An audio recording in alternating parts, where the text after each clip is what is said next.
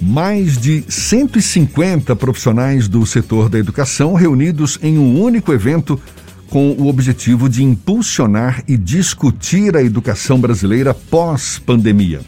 É a Educa Week, que vai ser realizada em sua sexta edição agora, no período de 18 a 23 de outubro, portanto, a partir da próxima segunda-feira, evento totalmente online e gratuito.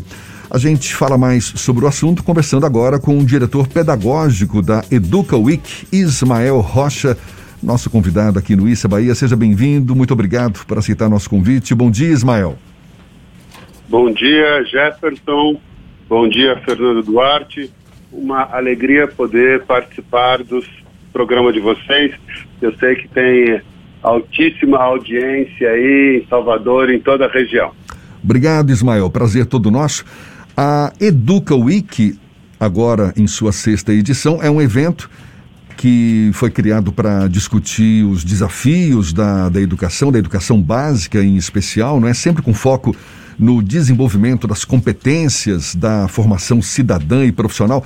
Mas agora ganhou uma importância ainda maior, não é, Ismael? Porque é preciso não só capacitar os profissionais da educação, mas discutir também a própria educação pós-pandemia. Como é que você avalia esse desafio, Ismael? É tudo muito novo. Né? Nós nunca tínhamos vivido uma situação como essa. Ano passado, nós discutíamos como sobreviver à pandemia. E agora, o grande desafio é o que fazer no pós-pandemia como a educação deve se comportar nesse momento que é tão estratégico para todos os estudantes brasileiros. Então, no Educa Week, o tema que o tema central que nós vamos trazer é um olhar inovador para as demandas educacionais. Então, as demandas mudaram, né? a realidade é outra uma coisa que nós nunca tínhamos vivido, ou seja, não existe um modelo para a gente copiar, mas essas demandas são reais. Então, no Educa Week, nós vamos discutir quais são essas demandas e, a partir de especialistas do Brasil todo e muitos internacionais, quais são os caminhos que a gente pode trilhar para ter realmente sucesso nesse pós-pandemia. Agora, que, que olhar inovador seria esse, Ismael? Ou quais os olhares inovadores devem pautar essa educação pós-pandemia? Nós dividimos o Educa Week em dias que terão palestras específicas. Então, num dos dias, nós vamos trabalhar com tecnologia. Ou seja, quais são as novas ferramentas que passaram a existir a partir da pandemia? Como é que ah, as empresas, as escolas eh, desenvolveram ferramentas para que elas pudessem acelerar o processo de aprendizado, seja ele virtual ou presencial? Então, um dos caminhos é tecnologia. De que maneira hoje nós podemos olhar para essas ferramentas que temos e podemos é, trazer essas ferramentas para dentro de sala de aula? Então, muitas. Daí a importância de um dos painéis, de um dos dias, ser só com convidados internacionais. Então, nós vamos falar sobre isso com educadores da Inglaterra, da Finlândia, da China, dos Estados Unidos, do Chile, ou seja, como esses países conseguiram realmente estabelecer uma dinâmica de retomada e quais são os ganhos e quais são os caminhos que já foram traçados. Então, não só falarmos de tecnologia, não só olharmos para escolas que são referência no Brasil, né? não só em São Paulo, na região sudeste, mas nós temos escolas também uh, do Nordeste apresentando suas histórias, seus ganhos, como também olhando para fora para que a gente possa ter um panorama completo daquilo que está sendo feito e com isso poder aprender e adaptar para a realidade de cada uma das escolas brasileiras. Ismael, existe algum tipo de diferenciação entre o que é oferecido nas escolas das redes pública e privada ou esse projeto ele tenta discutir o impacto da tecnologia e as consequências pós-pandemia na educação em geral?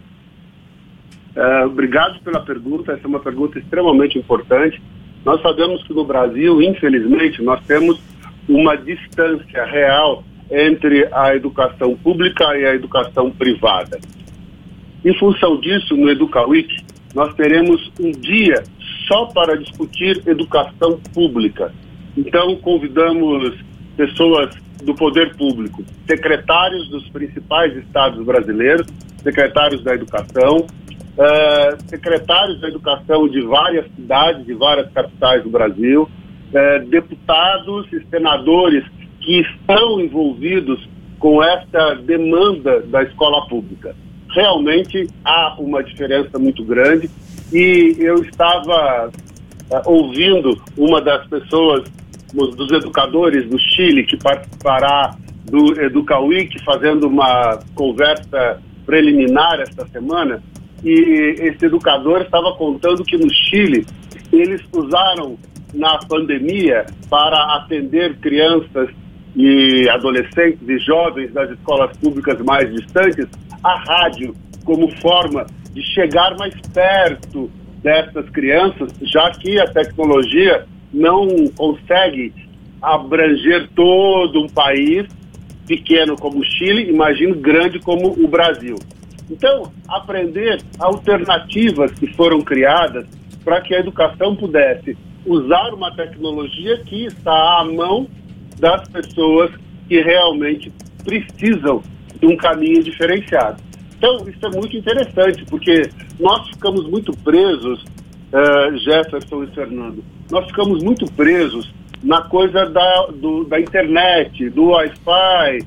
As escolas não têm, as escolas públicas não têm Wi-Fi, as escolas públicas não têm internet, as escolas públicas não têm computador. Mas nós temos no Brasil uma rede de comunicação através do rádio e da televisão que é de primeiríssimo mundo é, não existe um local no território nacional em que não exista um radinho de pilha. Então, existem alternativas para que a gente possa fazer com que a educação possa chegar até esses lugares mais longínquos. O que nós temos é que discutir sobre isso, entender quais são esses caminhos. E aí a gente diz assim: ah, mas a pandemia já acabou. Sim, mas a pandemia trouxe lições para nós, lições importantes de como nós podemos melhorar a qualidade do ensino usando a tecnologia. Qual tecnologia? Só a da internet? Não. Tecnologias são mecanismos e ferramentas que permitem com que o diálogo entre professor e aluno possa acontecer de uma forma mais uh, fluida, mais direta, é, mais até presente na realidade de cada um dos meninos e meninas. Então, discutir esses aspectos todos é muito importante. Por isso que o EducaWiki é voltado para professores né, de, de todo o ensino básico, do infantil ao ensino médio, diretores, coordenadores de escolas e para pais. Então a gente conseguiu fazer essa entrega num evento que é gratuito, as pessoas podem se inscrever e participar e ter oportunidade de ouvir e discutir coisas tão importantes como essa que nós estamos conversando aqui. Nesse processo de curatoria desse evento, tem alguma iniciativa que acabou chamando mais a sua atenção nesse processo de reabertura em outros lugares do mundo e que vai ser compartilhado no EducaWiki?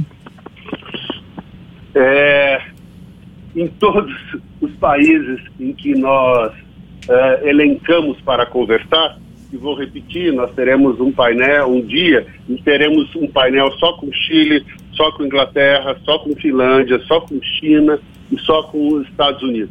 Serão painéis em que nós vamos conversar com educadores desses países. E todos legendados, ou seja, todas as pessoas terão oportunidade de aprender com esses países todos. E nesses países, a pandemia ela foi entendida dentro do conceito de educação de uma maneira diferente como nós entendemos no Brasil. Houve sim um projeto de Estado para, com, para que a pandemia não tivesse o impacto que teve no Brasil. O que é um projeto de Estado? Um projeto único, um projeto que definiu realmente quais eram as uh, propostas que deveriam ser feitas, quais seriam as ferramentas que deveriam ser utilizadas, um programa único para que todas as escolas, sejam públicas ou privadas, pudessem realmente conseguir construir.